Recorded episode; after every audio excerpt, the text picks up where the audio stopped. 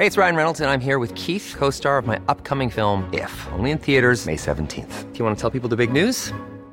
All right, I'll do it. Sign up now and you'll get unlimited for $15 a month in six months of Paramount Plus Essential Plan on us. Mintmobile.com slash switch. Upfront payment of $45 equivalent to $15 per month. Unlimited over 40 gigabytes per month. Face lower speeds. Videos at 480p. Active Mint customers by 531.24 get six months of Paramount Plus Essential Plan. Auto renews after six months. Offer ends May 31st, 2024. Separate Paramount Plus registration required. Terms and conditions apply if rated PG. Ahora inicia A la Una con Salvador García Soto. A la Una. Donde la información fluye, el análisis se explica y la radio te acompaña. A la Una con Salvador García Soto. A la Una. Comenzamos.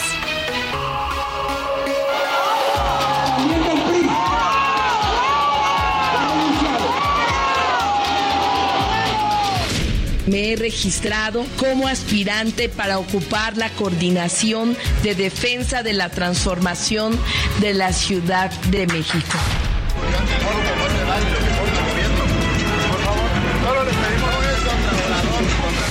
Estamos definiendo un plan de protección a posibles eh, candidatos, candidatas.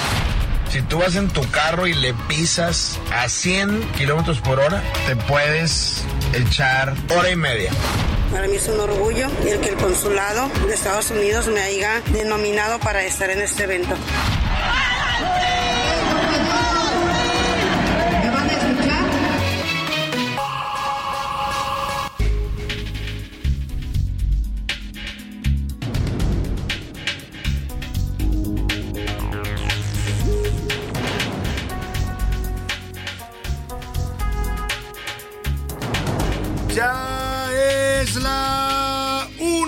En punto en el centro de la República y los saludamos con mucho gusto. Estamos iniciando a esta hora del mediodía a la una, este espacio informativo que hacemos para usted como todos los días a esta misma hora del día. Aquí estamos listos y preparados de muy buen ánimo para informarle, para entretenerle y también para acompañarle en este momento de su día, en este lunes 25 de septiembre. Estamos iniciando la semana y también la que es la última semana del mes de septiembre. Vamos a despedir a septiembre y a darle la bienvenida ya al mes de octubre, el décimo mes del año. Un lunes soleado en la capital de la República, 23 grados centígrados la temperatura, no se esperan lluvias. Bueno, pues estamos descansando un poco de las lluvias, parece que va bajando ya también la intensidad de los fenómenos meteorológicos y vamos a tener un lunes movido en materia de información. Estamos comenzando la semana con muchos temas importantes, con situaciones delicadas para el país, el tema de la crisis migrante, precisamente la música. La música hoy en A la Una se la vamos a dedicar a los migrantes de México y del mundo, a todos los migrantes que cada día cruzan fronteras, que van de un país a otro en busca de mejores oportunidades de vida, que abandonan su casa, su familia, su cultura, sus raíces, su tierra, para buscar pues huir ya sea de la violencia, de la pobreza, de la miseria, de la opresión política. Son muchas causas las que obligan a los seres humanos a emigrar y esto de la migración hay que entenderlo. No es algo nuevo, no es que esté ocurriendo hoy, ha ocurrido siempre desde que existimos como sociedad, desde que los seres humanos eh, formamos esto que hoy conocemos como las sociedades modernas. Desde entonces somos migrantes. Recuerde usted que los seres humanos de origen somos nómadas, nos movíamos de un lugar a otro. Eso es parte de nuestra naturaleza hay que entender la migración y hay que aceptarla para no satanizarla y para no también pues eh, odiar ni tener odios raciales hacia las personas que vienen de otros países y que lo hacen por necesidad. Vamos a estarle dedicando la música a la migración, a este fenómeno que es innato del ser humano, que eso es parte de nuestra naturaleza y bueno, pues que hoy está causando crisis no solo en México, ¿eh? en Europa pasa lo mismo con los migrantes de África y de algunas naciones del norte de África, pasa lo mismo en eh, Canadá, en varios países a donde llega migración de todo el mundo en busca de mejores oportunidades de vida y para ponerse a salvo de violencia de cualquier tipo. Vamos a tener información importante y la música será para este tema. Si le parece, vámonos directo al resumen de la información en este lunes que deseo esté teniendo usted un buen inicio de semana donde quiera que me escuche. Le mando un abrazo afectuoso a todos los que sintonizan el Heraldo Radio en la República Mexicana, a las distintas ciudades y frecuencias que nos sintonizan y también, por supuesto, en el territorio de la Unión Americana. Vámonos al resumen de las noticias. A la una. Con Salvador García Soto. México Rojo, vaya fin de semana el que vivimos en nuestro país. En Jalisco secuestraron a la presidenta municipal de Cotija, Michoacán. Andaba paseándose por Zapopan la señora Yolanda Sánchez, una alcaldesa panista de Cotija, ahí donde se hace este queso tan famoso en todo el mundo. Bueno, pues la secuestraron en Zapopan y no se sabe todavía su paradero. Mientras tanto, en Chiapas, pobladeros vitorearon la entrada del cártel de Sinaloa. Escuche usted, hay videos y se lo voy a compartir en este momento en arroba S. García Soto, donde se escucha a los pobladores de varios municipios del sur de Chiapas vitorear, aplaudir y gritar vivas a la entrada del cártel de Sinaloa. ¿Por qué? Porque dicen que los va a librar del yugo y la violencia del cártel Jalisco Nueva Generación. En Sonora, mientras tanto, fue asesinado el periodista Jesús Gutiérrez durante un ataque armado. Vaya fin de semana rojo el que tuvimos en el país. Y arrancan. Hoy comenzó el registro de Morena rumbo a la elección de gobernador en nueve estados de la República. Están levantando la mano ya e inscribiéndose varios políticos. Algunos salen de la Cámara de Diputados, otros de los gabinetes estatales, otros del Senado de la República. En fin, está destapada, ahora sí que está destapado el destapadero de políticos que quieren ser gobernadores de nueve estados del país.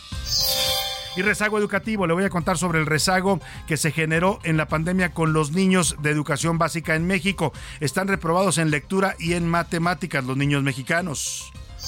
Y los curuleros de San Lázaro, en su canción de Los lunes, nos van a cantar al tal Huguito, a Huguito López Gatel, ese que causó mm, pues muerte y desolación en la pandemia y que ahora dice quiere ser jefe de gobierno y salvar a los capitalinos.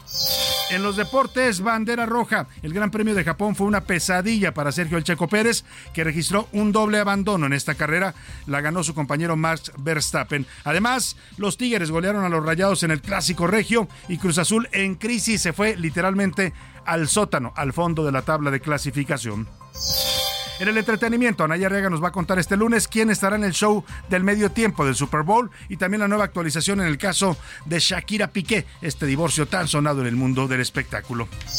Como ve, tenemos un programa variado, con mucha información, con muchos temas, tópicos, asuntos interesantes para estarle informando, para estarlos comentando, analizando y también para que usted participe con nosotros y debata y nos debatamos juntos los temas de la agenda pública de este país. Vámonos directo a la información que usted debe conocer el día de hoy. Estas son las de cajón en A la Una. Y de último momento, vamos a información que está ocurriendo en estos momentos en la alcaldía Magdalena, Contre, Magdalena Contreras, aquí en la Ciudad de México, en la colonia Concepción. Eh, se encuentra ahí el Centro Nacional de Inteligencia Federal, lo que antes era el CISEN, ahora el llamado CNI. Hace unos minutos comenzaron pintas, agresiones y lanzamiento de bombas Molotov por parte de los estudiantes de Ayotzinapa que están atacando las instalaciones de este centro de inteligencia que encabeza el señor general Audomaro Zapata. Vamos hasta ahí donde se encuentra nuestro compañero Javier Ruiz, que ha estado siguiendo de cerca estas movilizaciones y manifestaciones rumbo al noveno aniversario de la desaparición de los 43 normalistas de Ayotzinapa. Te saludo, Javier. Cuéntanos cómo está el ambiente ahí en el CNI. Buenas tardes.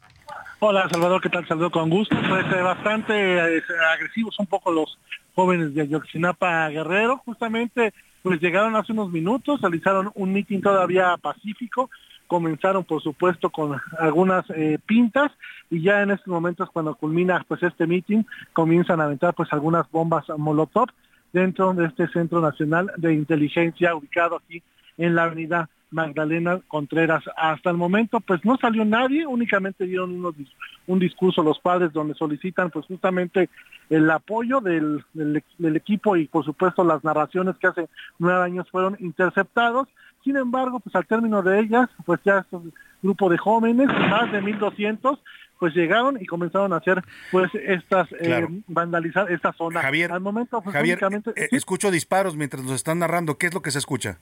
Son detonaciones eh, de bombas molotov, juguetones que están aventando dentro de este inmueble. algunas de ellas incluso pues ya impactaron la fachada, rompieron algunos cristales, algunas cámaras. Sin embargo, la mayoría pues de estos de estos cuetones está dando pues justamente en la entrada principal y dentro de este inmueble. Han mandado también ya una bomba a molotov, se está incendiando pues prácticamente la entrada número 35 de este inmueble y pues hasta el momento únicamente pues están realizando este tipo de acciones. Estaban muy tranquilos la verdad hasta que pues poco a poco comenzaron ya a retirarse y fue que comenzaron a pues pintas, estas detonaciones son cuetones, que como podemos escuchar, pues eh, bastante fuertes. Hasta dentro desconocemos si haya eh, gente, si esté evacuado o si estén resguardados, porque pues hay que recordar que estas, esta, esas paredes pues tienen a una altura de fácil 6, 7 metros, prácticamente pues no se logra ver dentro de las mismas. Sin embargo, pues sí, lo que les puedo mencionar hasta el momento están siendo pues vandalizadas las entradas principales y por supuesto eh, pues continúa el grupo, es un grupo pequeño ya los que están haciendo estos desmanes, 20, 30 lo mucho, no los 1200 que llegaron también de Guerrero Salvador. Claro, pues vaya, vaya detonaciones que se escuchan y, y esto que nos narras, las pintas sobre las paredes del CNI, el antiguo CISEN, este lugar donde se pues eh, tuvieron tantos archivos y donde se investigaba, se espiaba a los opositores políticos, a los disidentes del régimen, hoy convertido en este Centro Nacional de Inteligencia, vaya, está por lo que nos dice son pocos, pero bastante escandalosos estos estudiantes que están vandalizando y atacando las instalaciones del CISE. No ha habido ninguna respuesta de autoridades hasta ahora, lo que nos narras, Javier.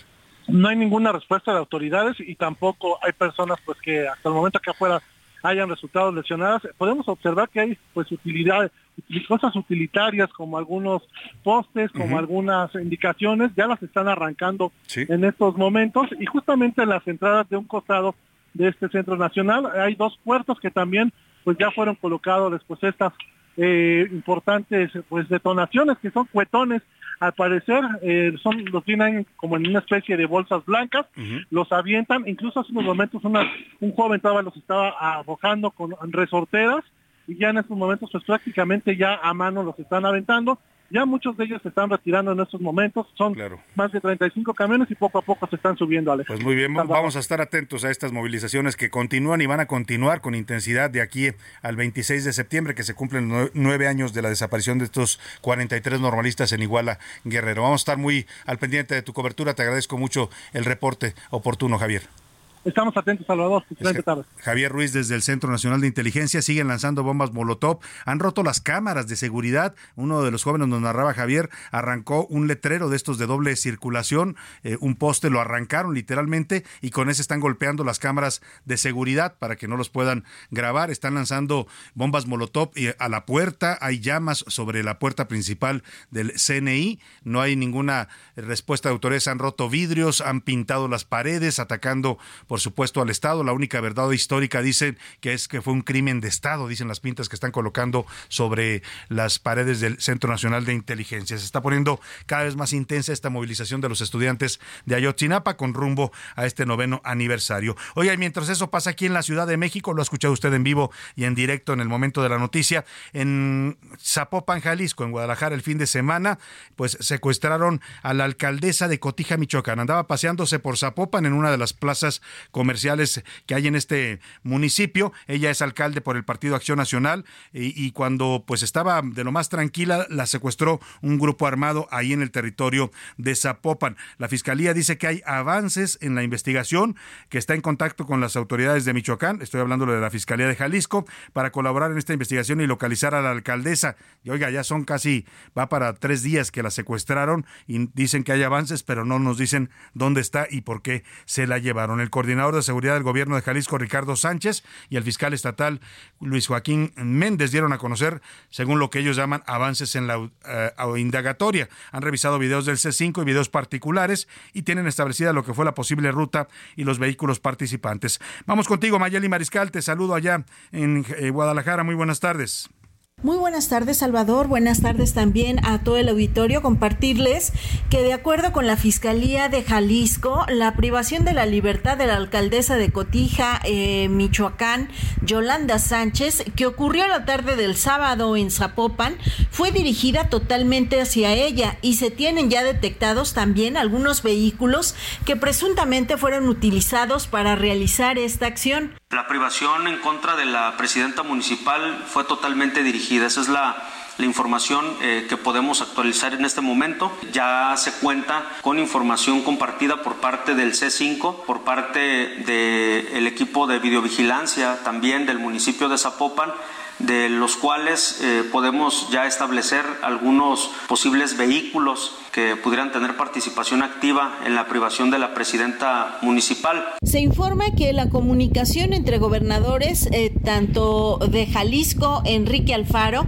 pero también de Michoacán, eh, pues es constante. Posiblemente la presidenta municipal fue víctima de algunas agresiones o amenazas previas en el municipio eh, que gobierna es que estamos en constante comunicación y ya solicitando las colaboraciones respectivas a la Fiscalía de Michoacán con quien hemos tenido una comunicación eh, permanente. Esa es la información por lo pronto, Salvador. Muy muchas, buen día. Muchas gracias, Mayeli Mariscal, allá en Guadalajara. Mire cómo son nuestras autoridades, dice el fiscal estatal de Jalisco, Luis, Luis Miguel, Luis, perdóname, Luis... Eh, Luis Joaquín Méndez y el vocero de seguridad del gobierno estatal de Enrique Alfaro, que la alcaldesa no les avisó que iba a ir a, Zapopan. No, bueno, pues no tiene uno que andar avisando, ¿no? Se supone que tenemos libertad de tránsito en este país para movernos. No, yo acabo de estar el fin de semana en Jalisco, me regresé y no le avisé a nadie, salvo a las personas que le tengo que avisar, ¿no? O sea que hay justificaciones tan absurdas para decir no hay seguridad en la zona metropolitana de Guadalajara, porque eso es lo que denota esto, que puedan secuestrar a una alcaldesa de otro estado que se está paseando por Zapopan de manera impune, quiere decir que no hay seguridad en la zona metropolitana de Guadalajara, así de llano y de claro. Y ya reaccionaron en Michoacán, el gobernador michoacano eh, morenista Alfredo Ramírez Bedoya dice que la alcaldesa, otro, otro que da sus justificaciones, ¿no?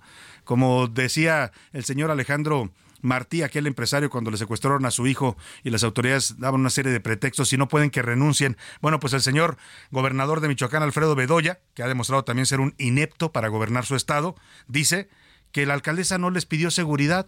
Oiga, dos cosas. Ahora usted cuando vaya a moverse de una ciudad a otra tiene que avisarle a las autoridades, a mandar un mensaje y decirles voy a ir a su ciudad y por favor denme seguridad, como si la seguridad no fuera un derecho constitucional. Vea usted lo que dice el gobernador.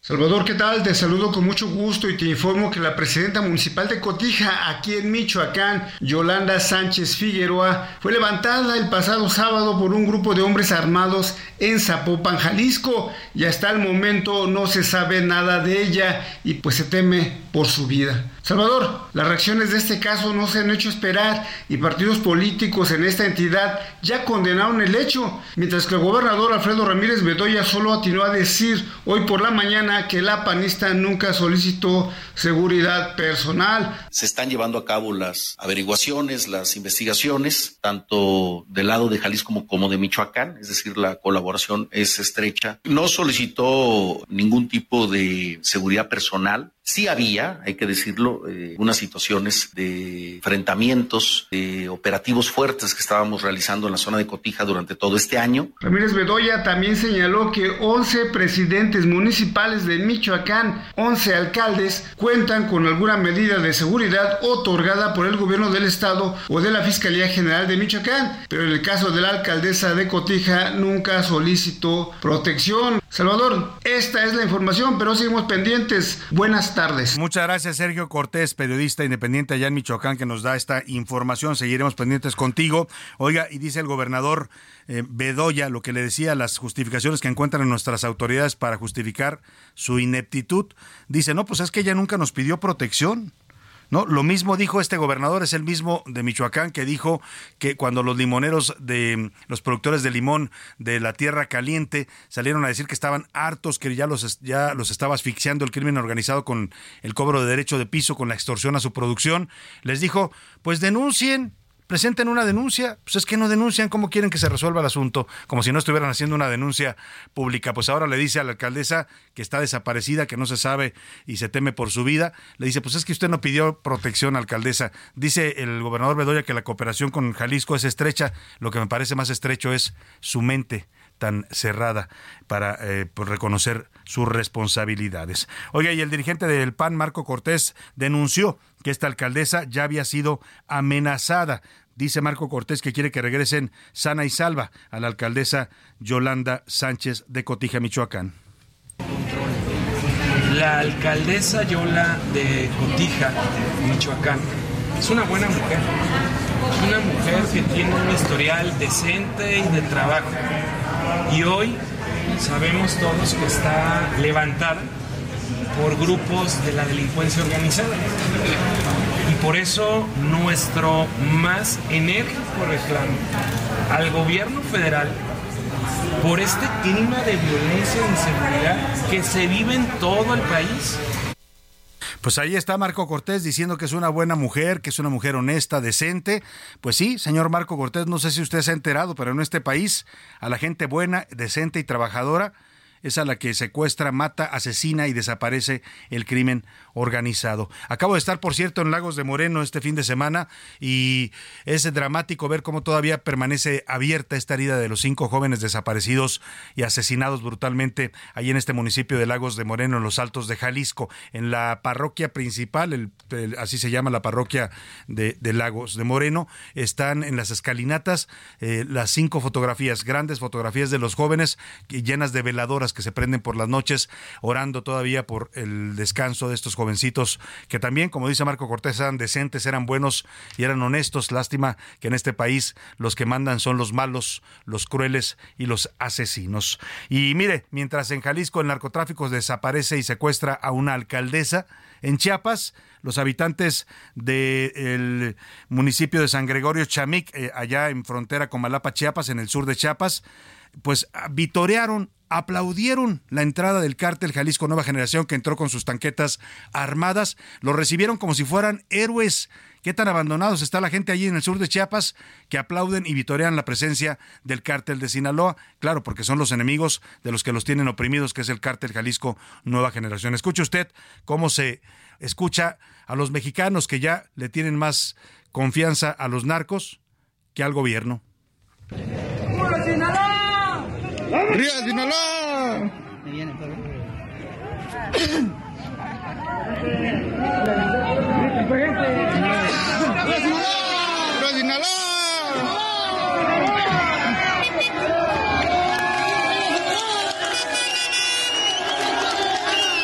Puro Sinaloa y arriba Sinaloa gritan mientras desfilan las tanquetas armadas de estos eh, grupo criminal del cártel Jalisco Nueva Generación que llegó para tratar de limpiar la zona, así lo dijeron ellos mismos, de la presencia del cártel Jalisco Nueva Generación, sus rivales y enemigos en la disputa del narcotráfico en México. El video ya se lo compartí en la cuenta de arroba García Soto para que vea usted esto que no habla de otra cosa, sino del abandono en el que se encuentran muchas regiones de México. Está la ausencia del Estado del Estado de Derecho, de las autoridades, de la seguridad, que aplauden hasta que lleguen unos narcos a sacar otros narcos. Después de este video, como siempre pasa en México, cuando se hizo ya el escándalo a nivel internacional, pues el gobierno ya mandó reforzar la seguridad en la zona de frontera con Malapa, Chiapas. Llegó presencia de la Guardia Nacional. Cuéntanos, Lizeth Coello. Te saludo con gusto allá en el estado de Chiapas. Buenas tardes. ¿Qué tal, Salvador? Te saludo con gusto informarte que este lunes México y Guatemala anunciaron un blindaje binacional para combatir la presencia de grupos armados.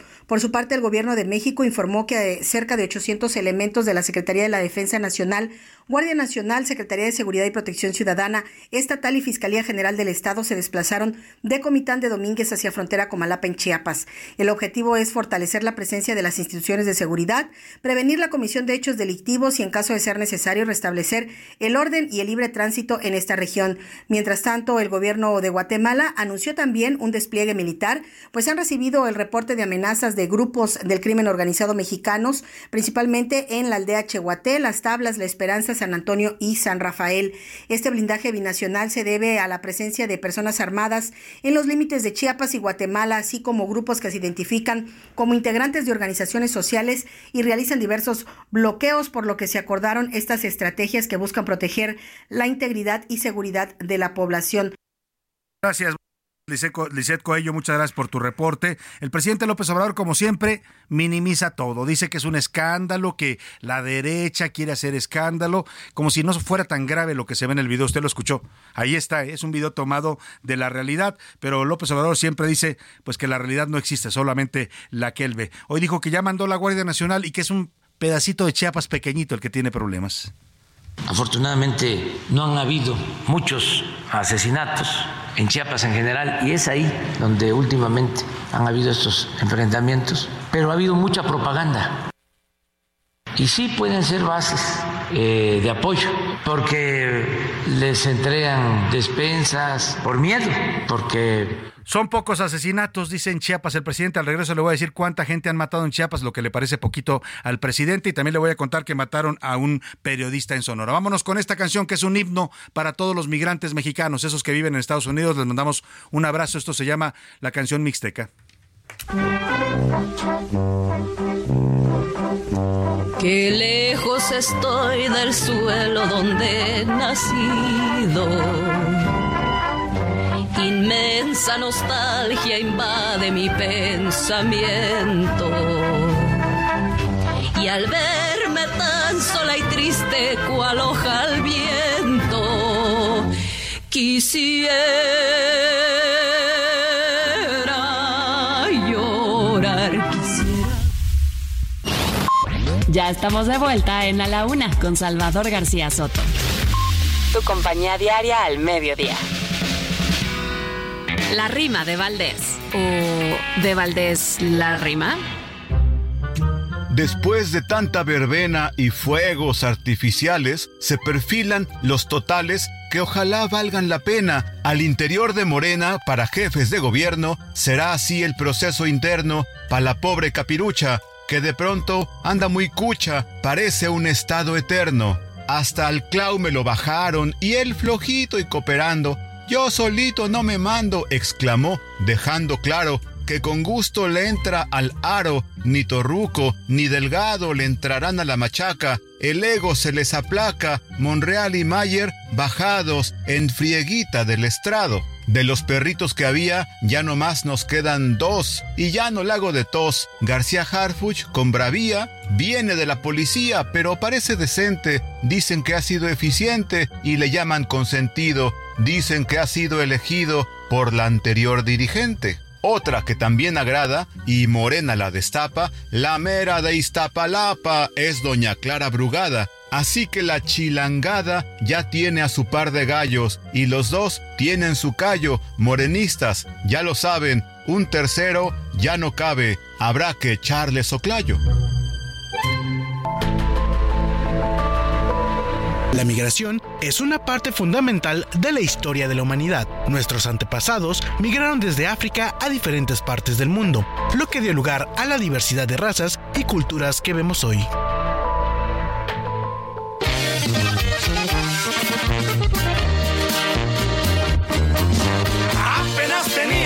siente cuando cruce la frontera.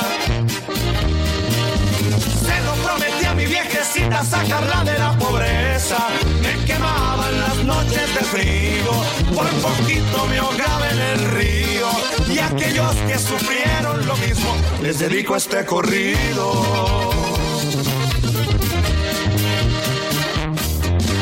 Soy uno de tantos mexicanos que trabajan día con día a mis hijos y ayudar a mi familia. Como extraño mi rancho querido, mis amigos que no los olvido y a mis viejos que hace varios años que no los he visto.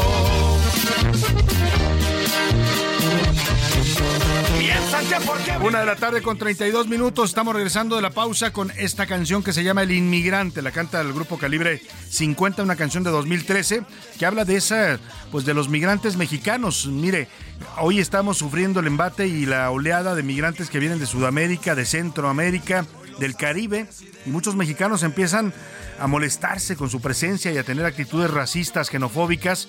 Cuidado, hay que recordar que nosotros también somos un país expulsor de migrantes. Esto que canta en Calibre 50 habla de los migrantes en Estados Unidos, que así como aquí los eh, vemos feo, o hay gente que los quiere ver mal y que los quiere condenar, allá en Estados Unidos hacen lo mismo con nuestros paisanos. ¿eh? La próxima vez que usted ve un migrante latinoamericano, centroamericano en la calle, pues mire, si puede ayúdelo, si no lo va a ayudar, por lo menos no lo ataque, porque recuerde que también nosotros tenemos a muchos paisanos mexicanos que viven, trabajan y gracias a ellos muchas familias en México sobreviven porque ellos mandan dinero desde los Estados Unidos. Estamos hablando de la migración, este fenómeno que está azotando al mundo y en particular hoy a México con esta crisis migrante y humanitaria que estamos viviendo por la oleada de personas que quieren llegar a los Estados Unidos. Igualdad, respeto y tolerancia es lo que pide mi raza. Estoy cantando por toda mi gente. No lo olviden, tenganlo presente. Y aquellos a los que no querían, hoy los hacen presidentes.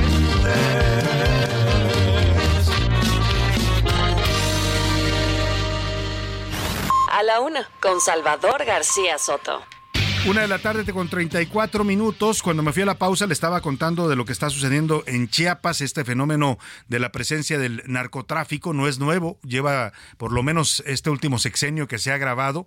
Han llegado grupos como el Cártel Jalisco Nueva Generación a controlar evidentemente territorios y actividad criminal en Chiapas. Y ayer este video que pues causó eh, eh, muchas reacciones en, en las redes sociales. Hoy el presidente habló de eso se ve a chiapanecos de la zona del sur de Chiapas, en el municipio de frontera Comalapa, vitorear, aplaudir, gritar, contentos porque llegó el cártel de Jalisco Nueva Generación a ayudarlos, ¿no?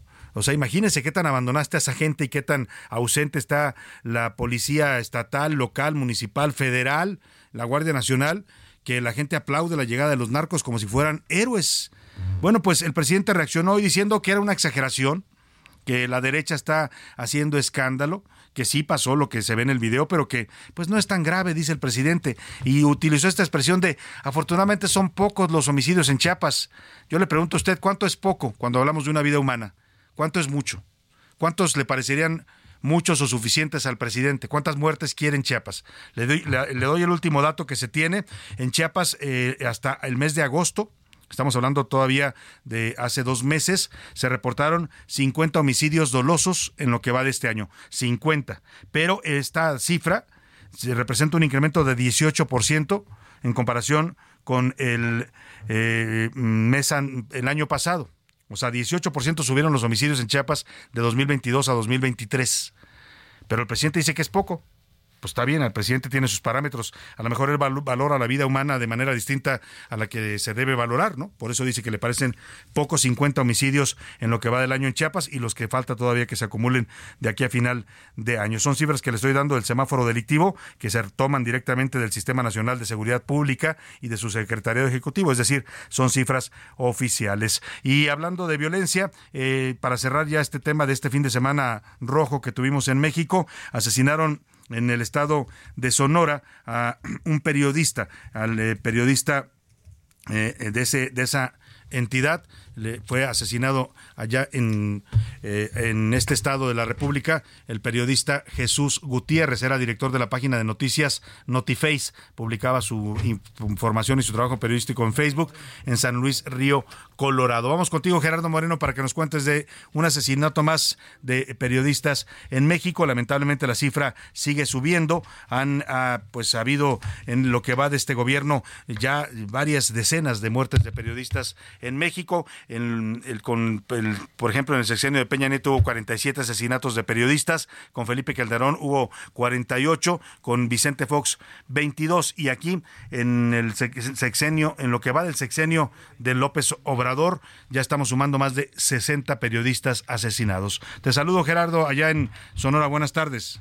Hola, ¿qué tal Salvador? Qué gusto saludarte desde Sonora, donde lamentablemente tengo terribles noticias que reportarte y es que la madrugada de este lunes 25 de septiembre falleció de manera colateral el periodista y compañero Jesús Gutiérrez Vergara, esto en el municipio de San Luis Río Colorado, que es la frontera norte de Sonora, mientras platicaba con un grupo de policías que recibieron un ataque armado directo donde también uno de los elementos perdió la vida. Los hechos se registraron en la avenida Reforma y calle Lerdo de Tejada en la colonia Aviación cuando hombres armados dispararon desde un vehículo hacia los cuatro oficiales y el comunicador. La Fiscalía General de Justicia del Estado informó que los cuatro oficiales se encontraban fuera de servicio en su día de descanso cuando fueron atacados y con ellos estaba Jesús Gutiérrez, quien es vecino del sector y se había acercado a saludar, quien fue catalogado ya como daño colateral. Jesús Gutiérrez Vergara es reportero de 47 años de edad de la fuente policíaca y era dueño del portal Notiface Prensa Digital, quien cubría información generada en la región de San Luis Río Colorado, el Valle de Mexicali y el Golfo de California. La Fiscalía informó que en estos momentos se implementa un operativo especial donde participan elementos de los tres niveles de gobierno, quien buscan esclarecer los motivos del ataque y dar con los responsables. Se confirmó también la muerte del oficial Juan Francisco Portela Hernández en este ataque y los otros tres oficiales se encuentran heridos de gravedad, así la situación ocurrida acá en Sonora en la frontera de San Luis Río Colorado. Muchas gracias, muchas gracias por tu reporte, Gerardo Moreno, allá en Sonora. Pues vaya situación, mataron a este periodista literalmente por estar haciendo su trabajo. Estaba conversando con estos policías eh, pues, evidentemente conversando de temas informativos, cuando llegaron y dispararon contra los policías y asesinaron también a este periodista allá en Sonora. Descansa en paz, Jesús Gutiérrez, director de la página de noticias Notiface en San Luis Ría Colorado. Esperamos que haya justicia contra sus asesinos. Oiga, y hablando del tema de la seguridad en el país, pues eh, eh, evidentemente los mexicanos ya nos hemos dado cuenta que estamos expuestos a todo tipo de violencia en distintos estados de la República. El presidente ya habló de este contexto de violencia y dijo que pues van a proteger a las candidatas, a las virtuales candidatas tanto de Morena como de el Frente Amplio por México. Estoy hablando de Xochil Gálvez y de Claudia Sheinbaum pues eh, no les vayan a hacer algo, dijo el presidente, ojalá y no se reviva aquella Lomas Taurinas tan dolorosa en el mes de eh, marzo de 2000 perdóneme, en el mes de marzo de 1994. Así habló el presidente de protección militar para las dos virtuales candidatas presidenciales. Estamos definiendo un plan de protección a posibles eh, candidatos, candidatas. Les puedo adelantar que ya la Secretaría de la Defensa hizo llegar un planteamiento en ese sentido a la señora Xochitl Galvez, lo puedo decir, y a la señora Claudia Sheinbaum bueno, pues ya confirmó Xochil Gálvez, no ha dicho nada Claudia Sheinbaum, pero Xochil Gálvez ya confirmó que efectivamente sí recibió ya una carta de la Secretaría de la Defensa ofreciéndole protección y le agradece esta medida al presidente López Obrador. ¿Se va a reunir con el general secretario? Pues en cuanto su agenda se lo permita, seguramente me voy a reunir con él y le agradezco al presidente, le agradezco al secretario pues esta preocupación. Marco decía que la bueno, pues ahí está lo que ofrece el presidente. A Colosio no le sirvió de mucho, ¿eh? traía la protección del Estado Mayor Presidencial, que era también seguridad militar, y no le sirvió de mucho a la hora que lo quisieron asesinar. Pero bueno, ahí está la propuesta que hacen desde Palacio Nacional a las virtuales candidatas presidenciales. Oiga, y este fin de semana hubo una sorpresiva noticia en la Fiscalía General de la República.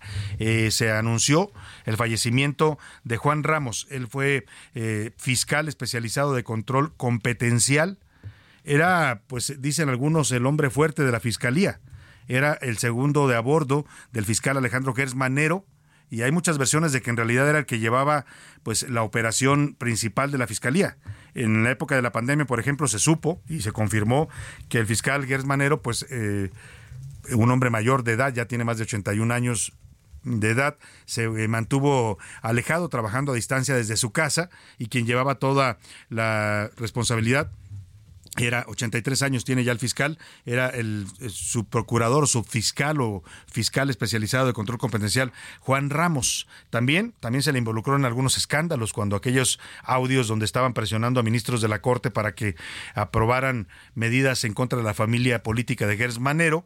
Bueno, pues también estaba metido ahí Juan Ramos. Era el hombre fuerte de la fiscalía, lamentablemente falleció a consecuencia de un infarto al miocardio en una intervención quirúrgica que se le realizó. Estaban operando lo del riñón en la Ciudad de México y le dio un, paro cardíaco. En un comunicado, la Fiscalía General de la República informó que lamentaba profundamente el deceso de su compañero y amigo Juan Ramos López como consecuencia de una intervención quirúrgica. Eh, escuche lo que le decía, Juan Ramos era el que llevaba la operación y ahora qué va a hacer el fiscal? Va a tener que trabajar ni hablar. abogado por la UNAM, Juan Ramos, fue el funcionario de mayor confianza de Alejandro Hertz Manero dentro de la fiscalía, prácticamente su mano derecha por casi dos décadas. Se encargó de operar casos polémicos como el del exdirector de Pemex, Emilio Lozoya. o sobre las acusaciones contra la exsecretaria de Desarrollo Social Rosario Robles Berlanga y de los expedientes de los desvíos de recursos a cargo de Segalmex. También se encargó de presentar litigios contra la UDLAP. Revivió la investigación por disputas internas de la familia Jenkins. En marzo del año pasado, se filtraron audios entre Hertz y él sobre el caso de Alejandra Cuevas, excuñada del fiscal. Pues yo creo que se quedó un poco corto, ¿no? Le está poniendo al magistrado de, de la Ciudad de México el pastel para que él la suelte. Así es. No le puso lo que dijo que iba a ponerle. No. Pero según eso él, él iba a ponerle lo de que sea delito y de que sí este, tiene que ver lo de la participación y no la este, complicidad. También se filtró una conversación, pero ahora con Emilio Lozoya Talman, padre de Emilio Lozoya. Mire, ya me, me hizo ahí algunos cuestionamientos, correcto, lo estoy ahorita revisando, correcto, para que se los entregáramos, correcto, no sé si quisiera venir este, mañana, el viernes, el viernes, el viernes le parece bien, licenciada, con usted, claro, a las 11, a las 11. Así, Juan Ramos, fiscal especializado de la FGR y mano derecha de Alejandro Hertzmanero. Para la una con Salvador García Soto, Iván Márquez. Bueno, pues ahí está, descansa en paz el señor Juan Ramos, que falleció este fin de semana, fiscal especializado de control competencial en la Fiscalía General de la República. Oiga, ya comenzó el registro el día de hoy de quienes aspiren a ser candidatos a gobernador o gobernadora por el partido Morena. Estamos hablando de nueve estados que van a elegir gobernador el próximo el próximo eh, 2024, en junio de 2024. Son los estados de Chiapas, Morelos, Jalisco, Puebla, Guanajuato, Veracruz, Tabasco y Yucatán, además de la Ciudad de México, van a renovar sus gobiernos locales. Vamos contigo, Misael Zavala. Cuéntanos de esta apertura de registro. Ya están llegando todos los aspirantes que buscan el hueso mayor en un estado.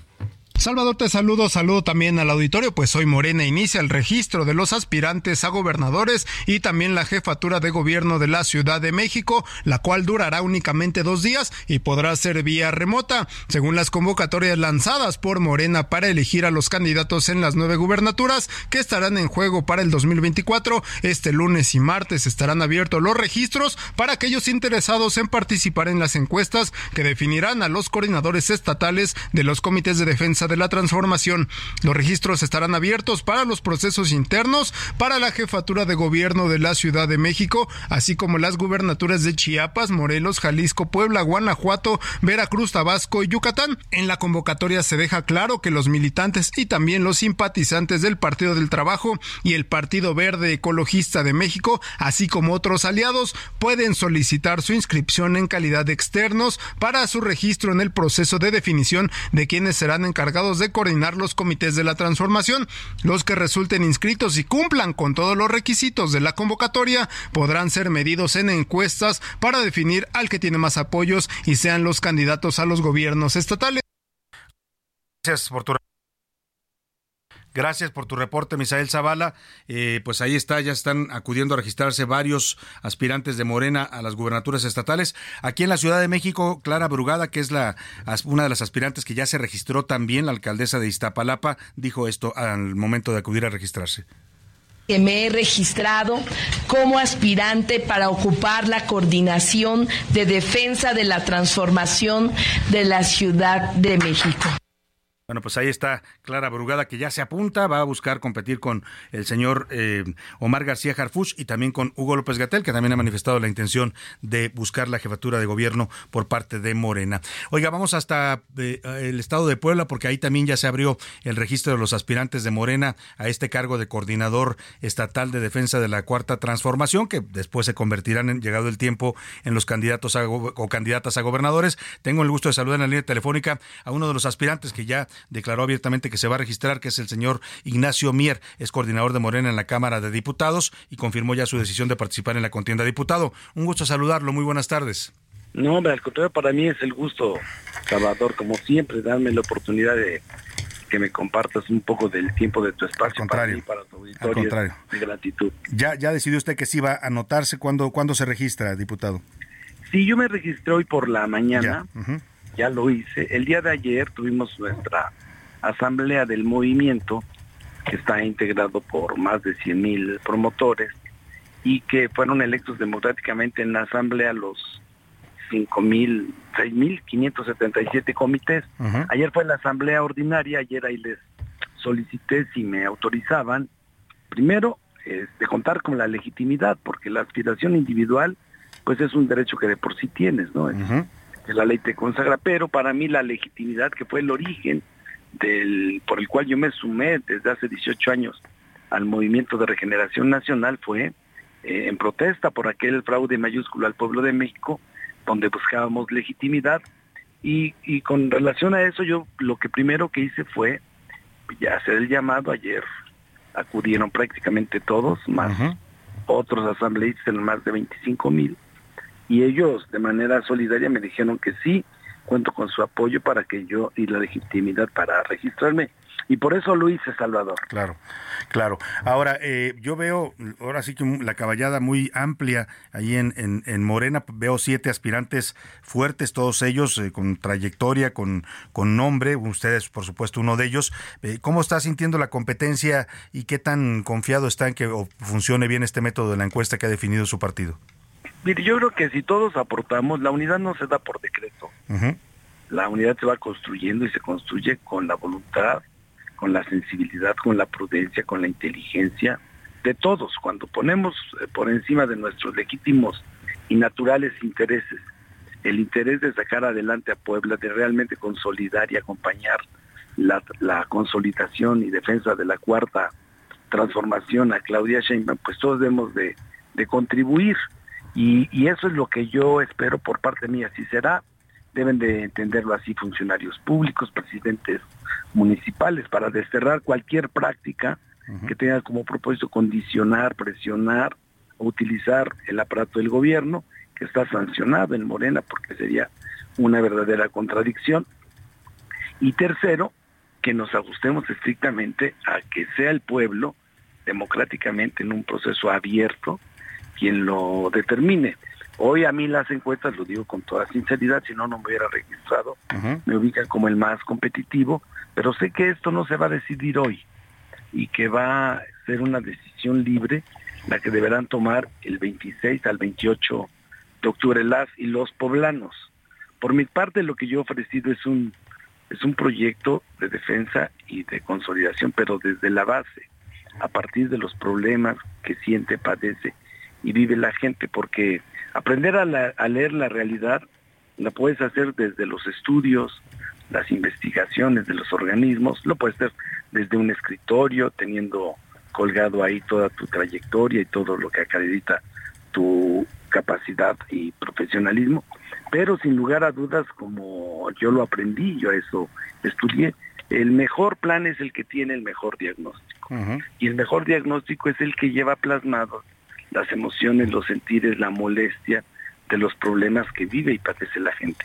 Claro. Dicen las reglas internas que se definieron para este proceso ahí en Puebla que no debe haber actos de proselitismo, no debe haber asambleas, que no deben hacer propaganda. Yo he visto, he estado en Puebla recientemente y me cuentan también los corresponsales que hay muchos espectaculares de usted y de Alejandro Armenta, también de otros, ¿eh? no son los únicos. Pero, ¿qué pasa con estos espectaculares? ¿Usted mandó poner espectaculares o quién, quién puso su imagen ahí? yo lo dije y ya lo requirieron y yo no miento porque es una de las razones. Este yo lo dije y tú lo sabes bien, yo estoy en los medios de comunicación, de eso vivo, y, y yo lo he vivido muchas veces. Los espectaculares, en lugar de que estén vacíos, hacen convenios de publicidad con revistas, y más en estos tiempos. Entonces, te hacen una entrevista, la suben, y eso provoca que el resto también quiera anunciarse. Es una fórmula del mercado, digamos, ¿no? este, yo le pedí que lo, que lo expresaran así, quedara transparentado y así lo han lo han hecho. Y también tampoco soy ingenuo, pues lo utilizan ahora para una, una guerra, pero tú que sabes bien y la gente que nos escucha cómo funciona esto, pues de esa manera se da. Al ocupar un espacio, el resto, los competidores, pues también. quieren usarlos. Claro. Bueno, pues está usted entonces eh, tranquilo, esperando que funcione este proceso. ¿Cuándo se definirá en los tiempos que marcó el partido? Pues será entre el día 31 de octubre, que nos den a conocer el resultado, y a más tardar el 5 de noviembre. Y en ese será el espacio en el que nosotros este, tendremos el resultado. ¿Va a pedir licencia usted a, su cargo en la Cámara de Diputados? Eh, en la legitimidad ese es el segundo momento para mí. El segundo Lo más cómodo sería este, pedir licencia, irme y dedicarme en los siete días de la semana.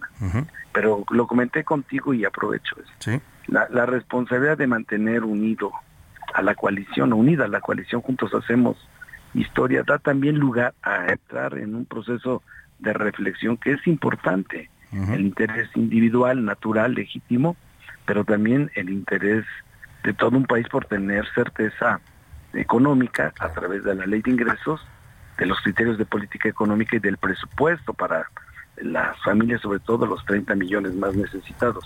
Yo le voy a preguntar, pues, a mis compañeras y compañeros si me permiten que pueda yo dejar la coordinación, o bien si consideran que yo soy un, elemento que coadyuva a mantener la unidad al interior del grupo y, con la coalición. No hay que olvidar claro. que todavía está caliente el proceso interno y que la Cámara lo vivió intensamente cuando mis compañeros apoyaron a uno u otro de los pues finalmente quedó la doctora Claudia y yo estoy ayudando a mi querida amiga para tener unidad pues, en el grupo parlamentario. Estaremos atentos, Ignacio Mier, le deseamos todo el éxito en esta contienda interna allá en Puebla. Muchas gracias. No, muchísimas gracias a usted, gracias por la oportunidad. Y al contrario, muchas gracias. Nos vamos a la pausa y volvemos con más para usted. Heraldo Radio, la H se lee, se comparte, se ve y ahora también se escucha.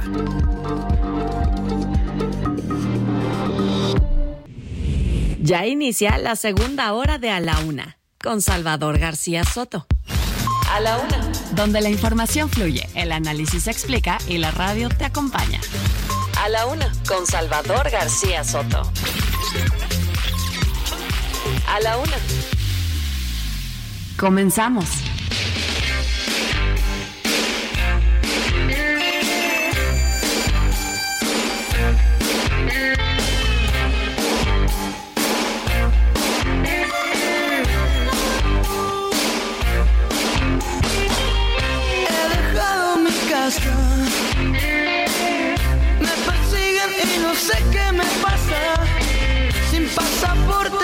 Sin visa voy. Navego contra la corriente y la brisa.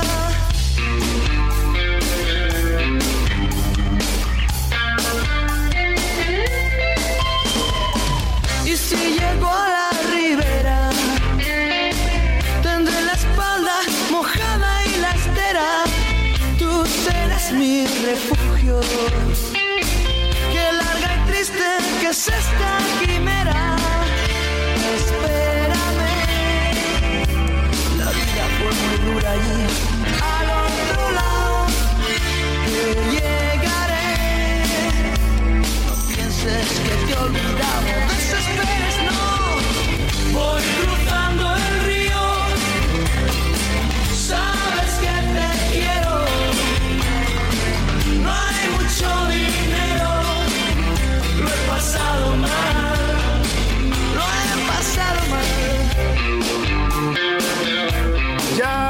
las 2 de la tarde en punto en el centro de la República y es un gusto de verdad saludarlo. A esta hora del mediodía estamos ya iniciando la segunda hora de a la una y también, también la tarde de este lunes 25 de septiembre. Todavía tenemos mucha información para compartir en esta segunda hora. Vamos a tenerle historias, noticias, entrevistas, análisis, todo lo que día a día le preparamos y le ofrecemos eh, todo este grupo de profesionales que me acompaña. Yo soy Salvador García Soto. Esto es a la una y vamos con más información. Estamos homenajeando en la música a los migrantes, a esos seres que salen de sus países huyendo de la violencia, la pobreza, la miseria, la opresión política en busca de un sueño, el sueño de una vida mejor. Esta canción que usted escucha es del grupo español Tam Tam. Tam Tango se llamaba esta banda de los años 90 que hizo esta canción llamada Espaldas Mojadas. Es un homenaje a los braceros mexicanos que se lanzaban a las aguas del río Bravo para tratar de llegar ilegalmente a los Estados Unidos. Muchos lo conseguían, otros morían en el intento, otros eran deportados. Hoy ese fenómeno lo estamos viviendo también en México. No solo son mexicanos los que siguen cruzando hacia Estados Unidos, sino también ahora eh, miles, miles de personas provenientes de Centro, Sudamérica y el Caribe que intentan llegar a territorio de los Estados Unidos utilizando a México como el país obligado de tránsito. Mucha información todavía habrá compartirle, pero por lo pronto escuchemos esto, esta, esta canción de rock español de los años 90, hablando de las espaldas mojadas a los migrantes que quieren llegar a los Estados Unidos en busca del sueño americano. Y si me alcanza el acero, recuérdame cómo he sido en la lucha, he sido bravo y sincero. Por favor, quédate tú con mi sombrero. A la una con Salvador García. en, esta, en esta segunda hora de a la una le voy a tener información importante. Vamos a hablar de las afectaciones en el aprendizaje de niñas y niños mexicanos después de la, el COVID y la escuela a distancia. De acuerdo con cifras de la Comisión Nacional para la Mejora Continua de la Educación, alumnos de primaria y secundaria en México tienen severos problemas para comprender matemáticas y también otro tipo de textos. La voz también de nuestros desaparecidos llegó a los Estados Unidos. La madre buscadora y fundadora de Madres Buscadoras de Sonora, Cecilia Flores, participó este domingo en un evento privado con líderes de todo el mundo en la Casa Blanca, donde habló sobre la realidad de, la de las desapariciones en México. Los culeros de San Lázaro van a cantarle a Hugo López Gatel, el apodado Doctor Muerte, que fue subsecretario de Salud. Digo, fue porque va a tener que renunciar a su cargo, porque ahora dice quiere ser candidato de Morena a jefe de gobierno de la Ciudad de México. Vamos por lo pronto, en vivo y en directo en estos momentos, a donde se está generando la información. Omar García Harfuch se ha registrado ya como aspirante formal a la jefatura de gobierno de la Ciudad de México. Bueno, ahora le llaman la coordinación de defensa de la 4T pero bueno, pues es uno de los candidatos fuerte, encabeza las encuestas y es también, oiga, el objeto de una campaña fuertísima. Hay grupos de Morena, los llamados grupos radicales, que no quieren a García Harfuch, que lo ven como una revista para su movimiento y están tratando literalmente de bajarlo. Pero él dice que va con todo y se está registrando en estos momentos el señor Omar García Harfuch, secretario de, ex secretario de Seguridad de la Ciudad de México. Escuchemos cómo ha anunciado ya su registro formal como aspirante a la candidatura de Morena en la Ciudad de México. Que están aquí acompañándonos. Gracias. Es muy grato informarles a todas y todos que el día de hoy realicé al lado de mis compañeras mis compañeros mi registro formal como aspirante para participar en el proceso interno de Morena para la selección del coordinador de los comités para la defensa de la transformación de la Ciudad de México.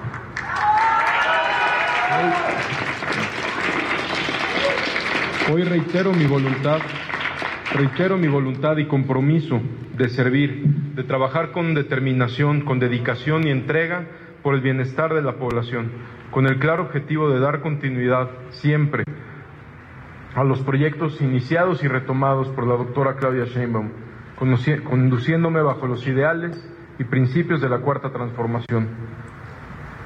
Como parte de este movimiento histórico, seguiremos por la ruta de asegurar a todas y todos los habitantes de la Ciudad de México una vida digna, con derechos plenos, sin exclusiones ni privilegios Ahí está lo que está anunciando Mar García Garfús, su discurso ya de registro oficial como aspirante a esta candidatura a jefe de gobierno. Eh, está acompañado ahí de sus seguidores. Está hablando desde un hotel ubicado en el viaducto Miguel Alemán, allá en la zona de cercana al aeropuerto. Y bueno, pues eh, eh, García Garfús me llama la atención porque está hablando en un, en un podium que le prepararon y ya su lema de su logotipo de campaña es muy interesante esto que le voy a decir porque aparece con en letras muy grandes de su segundo apellido, que es Harfuch. Es el apellido de su madre. Su madre es eh, María Sorté, eh, es eh, de origen libanés, de la comunidad libanesa en México. Por eso también este apellido de Harfuch, que es el apellido de, que tiene de su madre. Ella se llama María Harfuch Hidalgo. La conocemos como María Sorté porque fue actriz de telenovelas muy famosa y muy querida también en México. Pero se bueno, no lo eliminó, sino con letras muy chiquitas arriba del Harfuch, que aparece muy grandote y en letras guindas de morena arriba puso Omar García. ¿Por qué? Porque el García pues es la otra parte de su eh, herencia y de su linaje. Él es eh, proviene de una dinastía priista 100%.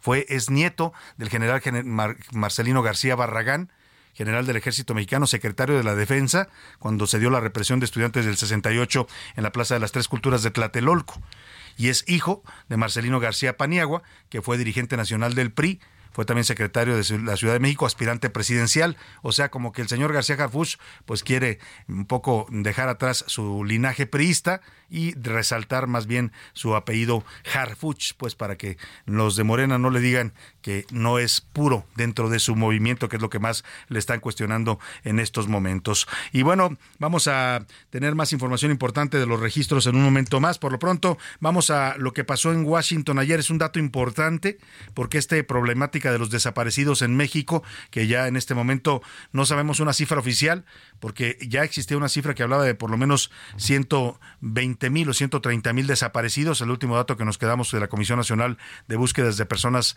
de Desaparición en México pero el presidente López Obrador no estaba de acuerdo con esa cifra, mandó cambiarla o cambiar los mecanismos como los que se cuentan los desapariciones y entonces provocó la renuncia de la señora Carla Quintanilla y ahora el gobierno dice que son menos, que son cerca de 100 mil bueno, como si vuelvo a lo mismo, como si una vida eh, valiera menos eh, que otra, pues, ¿no? Sean 120 mil, 130 mil o 100 mil, la gravedad del problema no se elimina. En México están desapareciendo personas inocentes, personas honestas, como dijo hace rato el dirigente nacional del PAN, personas que se dedican a trabajar y a vivir honestamente y son desaparecidas por el crimen organizado. Esta problemática grave llegó hasta Washington, hasta la Casa Blanca, para que entienda usted. Allá invitaron a hablar del problema de las desapariciones en México a la señora Cecilia Flores, que es la fundadora de las Madres Buscadoras de Sonora, y ahí con todas sus letras ella dijo que los padres y madres de hijos desaparecidos, familiares de desaparecidos, están abandonados a su suerte en México. Milka Ramírez nos preparó esto sobre la presencia de esta madre buscadora en la Casa Blanca. Y estaré el día de hoy aquí en Washington y en los días siguientes en diferentes partes de este país. Y espero que mis desaparecidos estén bien orgullosos de tener la mamá que tienen, porque su voz traspasó fronteras. La voz de nuestros desaparecidos llegó a Estados Unidos. La madre buscadora y fundadora de Madres Buscadoras de Sonora, Cecilia Flores, participa en un evento de líderes mundiales donde habla sobre la realidad de las desapariciones en México. No voy a descansar y no voy a rendir hasta que vuelvan a casa, pero mientras vamos a seguir alzando la voz por ellos. Desde el jardín de la Casa Blanca, Ceci habló de lo importante que es para ella estar en este lugar. Ella también ha sido galardonada como una de las mujeres más influyentes del mundo por su activismo. Y es que desde 2015, Ceci busca a Alejandro Guadalupe, su hijo, quien fue desaparecido por un grupo armado. Su lucha continuó cuando en 2019 le secuestraron a otro hijo, Jesús Adrián. Soy la primera mexicana, la única mexicana que está en este evento. Más de 70 mujeres, activistas, defensoras de derechos humanos para A la Una con Salvador García Soto, Milka Ramírez.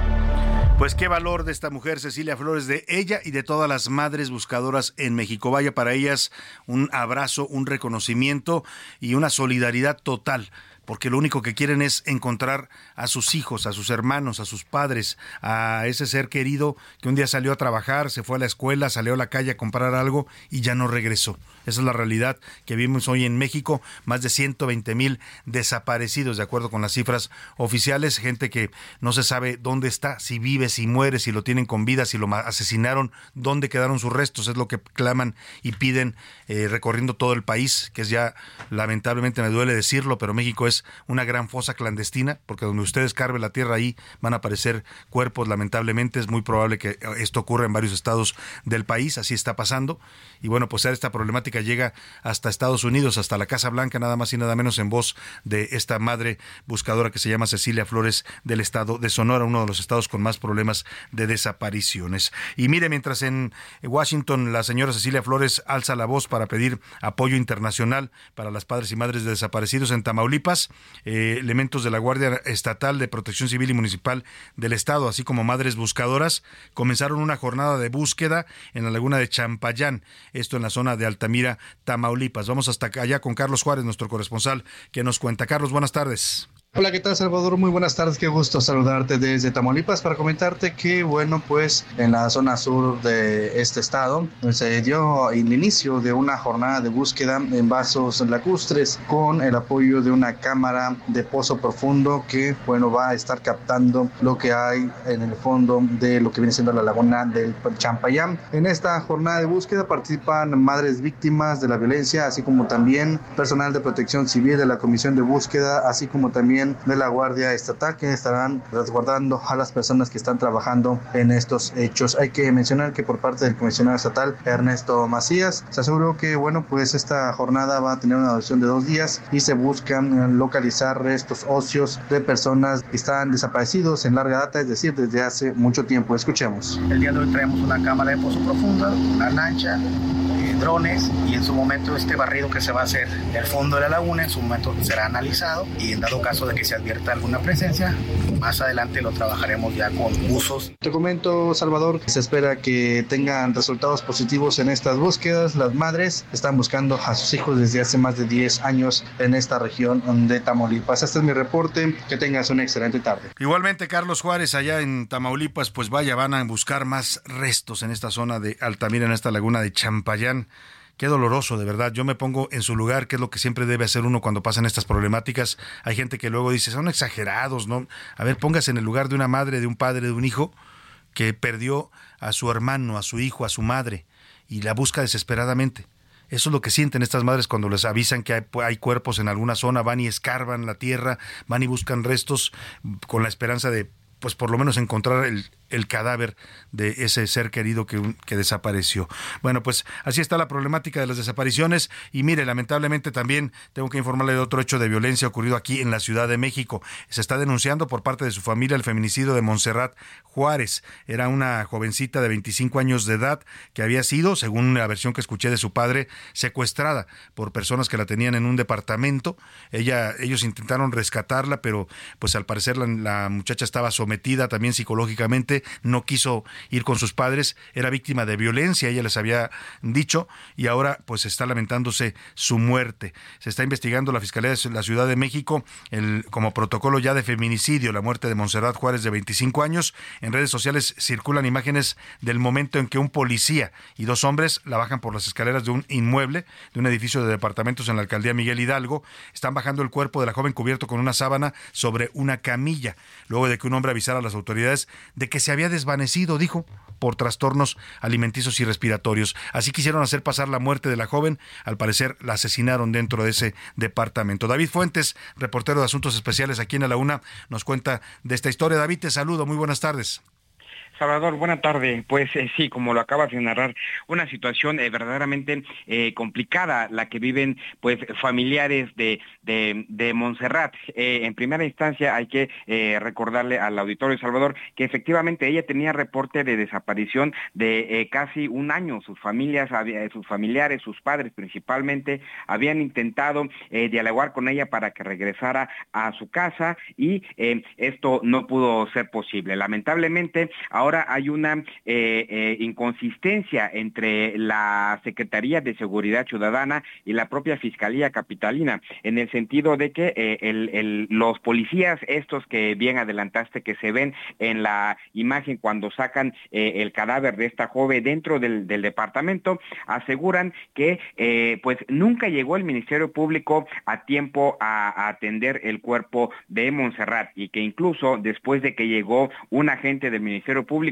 ese propio agente determinó que la causa de muerte pues había sido eh, de manera natural. Después, la propia Fiscalía Capitalina salió a desmentir los dichos de, la, de, estos policías y dijo que eh, pues que era mentira, que nunca la Policía Capitalina le habló a, un Ministerio Público para que pues obviamente certificara esas causas de muerte. Eh, la situación se sale un poco más de control porque cuando este, este video que bien comentaste, comenzó a viralizarse, pues las autoridades de la Secretaría de Seguridad Ciudadana inmediatamente detuvieron a la pareja sentimental y al suegro de Montserrat. Los detuvieron, eh, como sucede en muchos de los casos, por otros delitos, extrañamente por la aportación eh, de drogas.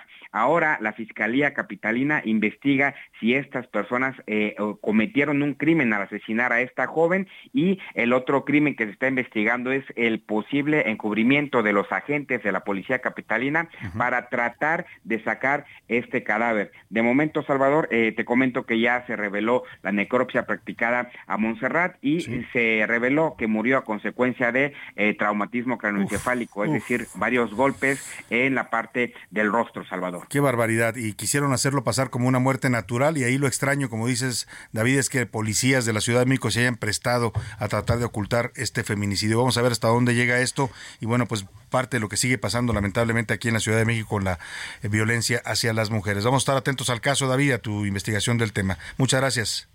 Hasta luego. Es David Fuente, reportero de Asuntos Especiales aquí en A Una. Oiga, y vamos rápidamente a otro tema. Eh, todos sabemos, y es algo que se ha denunciado por parte de organismos especializados, se ha pedido que la Secretaría de Educación Pública dé un informe y haga una medición de cuál es el tamaño del daño académico que sufrieron los niños durante la etapa de la pandemia. Usted sabe que todos los niños eh, estudiantes de niveles, pues de todos los niveles, pero los más afectados son los de nivel básico y medio, que tuvieron que irse a estudiar a distancia en muchos casos condiciones de niños que no tenían una computadora, que tenían que ver las clases en la televisión pues eh, todo eso afectó. el acceso al Internet en este país todavía es desigual, es, es, un tema todavía pendiente, y esto dejó a niños que pues eh, pasaron de año porque nadie reprobaba, pero que, que, lo hicieron con un enorme rezago académico, no tienen los conocimientos ni las habilidades que necesitan para el grado que cursan. Bueno, pues esto la SEP ha hecho caso omiso, nunca ha informado cuál es el tamaño de este daño en los niños, nunca anunció algún programa para restituir y para eh, resolver ese daño, dándoles estos conocimientos que no pudieron tener los niños ahora que ya van presencialmente. Y hay un estudio que está informando una asociación civil eh, la llamada Comisión Nacional para la Mejora Continua de la Educación, es un organismo oficial. Ya esta, esta Comisión Nacional se abocó a hacer lo que debió haber hecho desde hace meses la SEP. Y dicen que por lo menos 5 de cada 10 niños de educación básica en México están totalmente reprobados en matemáticas, en comprensión y en literatura. Escuchemos esto que nos preparó Milka Ramírez. El confinamiento por el coronavirus causó estragos en el aprendizaje de matemáticas y lectura en los alumnos de educación básica. De acuerdo con la Comisión Nacional para la Mejora Continua de la Educación, los alumnos de segundo a sexto de primaria y de primero a tercero de secundaria están reprobados en estas materias. En la materia de lectura se pidieron cuatro aspectos. Estructura de los textos, integración de información y referencias, localizar y extraer información, además de la fluidez en la lectura. En matemáticas se evaluaron números, álgebra y variación, además de la forma, espacio y medida y análisis de datos. El único rubro que se aprobó, y eso de panzazo, fue el de lectura en segundo de primaria con una calificación de 61.9 de 100, seguido de tercero con 49.9 y sexto con 43.9, las cuales son reprobatorias. En matemáticas, la calificación más alta se obtuvo también en segundo de primaria con 57.3, seguido de tercero con 52.2 y sexto con 42.7. Para A Una con Salvador García Soto, Milka Ramírez. En A la Una te escuchamos. Tú haces este programa. Esta es la opinión de hoy. Y vamos a los temas que le tengo hoy para que usted opine, comente, debata con nosotros los asuntos de la agenda pública de este país. El primero de ellos, este, este video que circuló el fin de semana en la comunidad de San Gregorio Chamic, allá en frontera con Malapa, Chiapas. Recibieron con aplausos y vítores a presuntos integrantes del cártel de Sinaloa. Esto ya lo confirmó incluso el presidente López Obrador. La razón del júbilo ante la llegada de los narcos de Sinaloa es que en este momento los que dominan la plaza son el cártel Jalisco Nueva Generación. Yo le quiero preguntar qué piensa usted de lo que se ve en este video. Personas mexicanos que ah, vitorean al narco porque piensan que son los que los van a salvar de la violencia. ¿Qué le dice esto? Le doy tres opciones para que me conteste. Está mal, hay un abandono y ausencia del Estado. Está bien, el narco defiende a los mexicanos de otros narcos o de plano Chiapas ya es un narcoestado más en la República Mexicana. El segundo tema, miles de personas ingresan a nuestro país diariamente con el objetivo de llegar a Estados Unidos. Son migrantes indocumentados provenientes de Centro, Sudamérica y el Caribe. De acuerdo con cifras oficiales, tan solo este año cerca de dos millones de personas han cruzado en la frontera mexicana en el sur para tratar de llegar y transitar por el territorio territorio mexicano. Hay pues una problemática seria que está provocando este tema y yo le quiero preguntar a usted qué piensa de este fenómeno de migración que está viviendo México. Que, mm, eh, le doy tres opciones para que me conteste. Hay que ayudarlos, son hermanos migrantes. Eh, o de plano dos que se queden en sus países, esto es un problema para México, o de plano México es país de migrantes. 5518 41 51 99, el número para que nos marque y nos dé sus opiniones y puntos de vista. Vámonos a los deportes con el señor Oscar Mota. Los deportes en A la Una con Oscar Mota. Señor Mota, bienvenido. Mi querido Salvador García Soto, amigas y amigos, hoy un gran día para ganar un fin de semana donde varios protagonistas se llevaron verdaderamente una, una madrina, eh, verdaderamente les fue mal. Literalmente madrina, sí. Empezando con nuestro Checo Pérez, querido Salvador García Soto. A ver, eh, jamás había visto, pocas veces había visto que un piloto y más a un mexicano, pues me lo reprobaran dos veces. O sea, Checo Pérez, imagínense, amigas y amigos que nos están escuchando, como si uno hiciera un examen, estuviera en la secundaria, hiciera dos veces su examen de matemáticas. Y las dos veces truenas. El mismo día. Increíble. O sea, Checo Pérez sale, vuelta número 15 en el circuito de Suzuka, tiene por ahí un contacto con, con Carlos Sainz y lo terminan sacando. Se sale, y el coche ya no daba para más. Al tiempo, 30 vueltas después, como le iban a castigar, los de Red Bull dicen, bueno, pues mejor de una vez lo metemos otras vueltecitas más para que, pues obviamente cumpla por ahí la sanción. Lo meten una vuelta y lo vuelven a sacar. O sea, es como de. O sea, la traía atravesada el checo. Completamente, querido Salvador. Más mexicano no podría haberlo pues explicado. Así es como lo platica precisamente el Checo Pérez. Tenía el, auto dañado y era muy difícil seguir en la curva rápida, sabía que lo tenía que intentar en la lenta y cuando me metí eh, ya no tuve más espacio más que, más que tocar a, a Magnussen y fue totalmente mi culpa. es un día Ahí está, fue totalmente. un día negro. Dice, termina diciendo, le fue bien al equipo, no me fue bien a mí, porque bueno, ya Red Bull es bicampeón de, de constructores. Rápidamente, al que también le fue mal fue al Cruz Azul y Carlos Salcedo lo describe de la siguiente manera. Digo, es una realidad, es, un momento de mierda que estamos viviendo y así hay que afrontarlo y hay que... Así lo dijo, ¿eh? Así, lo dijo. Es un momento de mierda Así lo dice Carlos. De miércoles. completamente. Están en miércoles por la tarde. Nada más por el tema, obviamente, del Puebla. Y por último, quiero Salvador, a los que le fue como en feria, a los Broncos de Denver, les metieron 70 puntos los Delfines de Miami. Primero, es la primera ocasión en 20 años que un equipo mete 70 puntos, pero en 100 años solamente tres equipos lo han logrado. Entonces, eso solo, solo pasa en la NFL y en el, fútbol llanero de aquí en México. Ya los Broncos de Denver, parecía que estaban en la ONEFA, los pobres nada Broncos. Nada más y nada menos. Muchas gracias, Oscar Mota. Vámonos, si le parece, a una pausa y al regreso eso le tengo, le tengo mucha más información. Vamos a tener también la rola de los curuleros de San Lázaro, mucho para compartirle todavía en este último tramo de A la Una. No le cambies. Estás en A la Una con Salvador García Soto. Información útil y análisis puntual. En un momento regresamos. Ya estamos de vuelta en A la Una con Salvador García Soto. Tu compañía diaria al mediodía.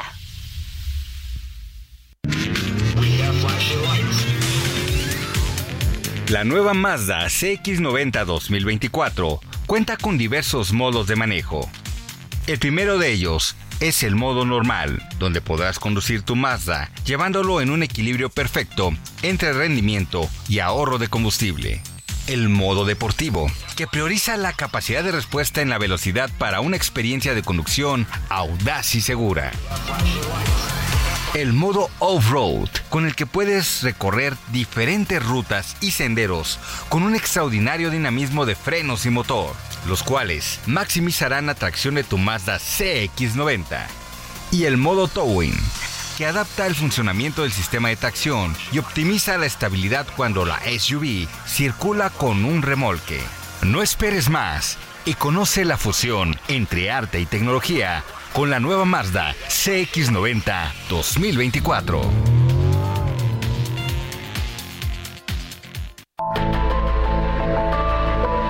Según datos de la ONU, en 2020 había más de 272 millones de migrantes internacionales en el mundo, lo que equivale a aproximadamente el 3.5% de la población mundial. Apenas nos pusimos en dos pies comenzamos a migrar por la sabana, siguiendo la manada de bisontes, más allá del horizonte, a nuevas tierras lejanas.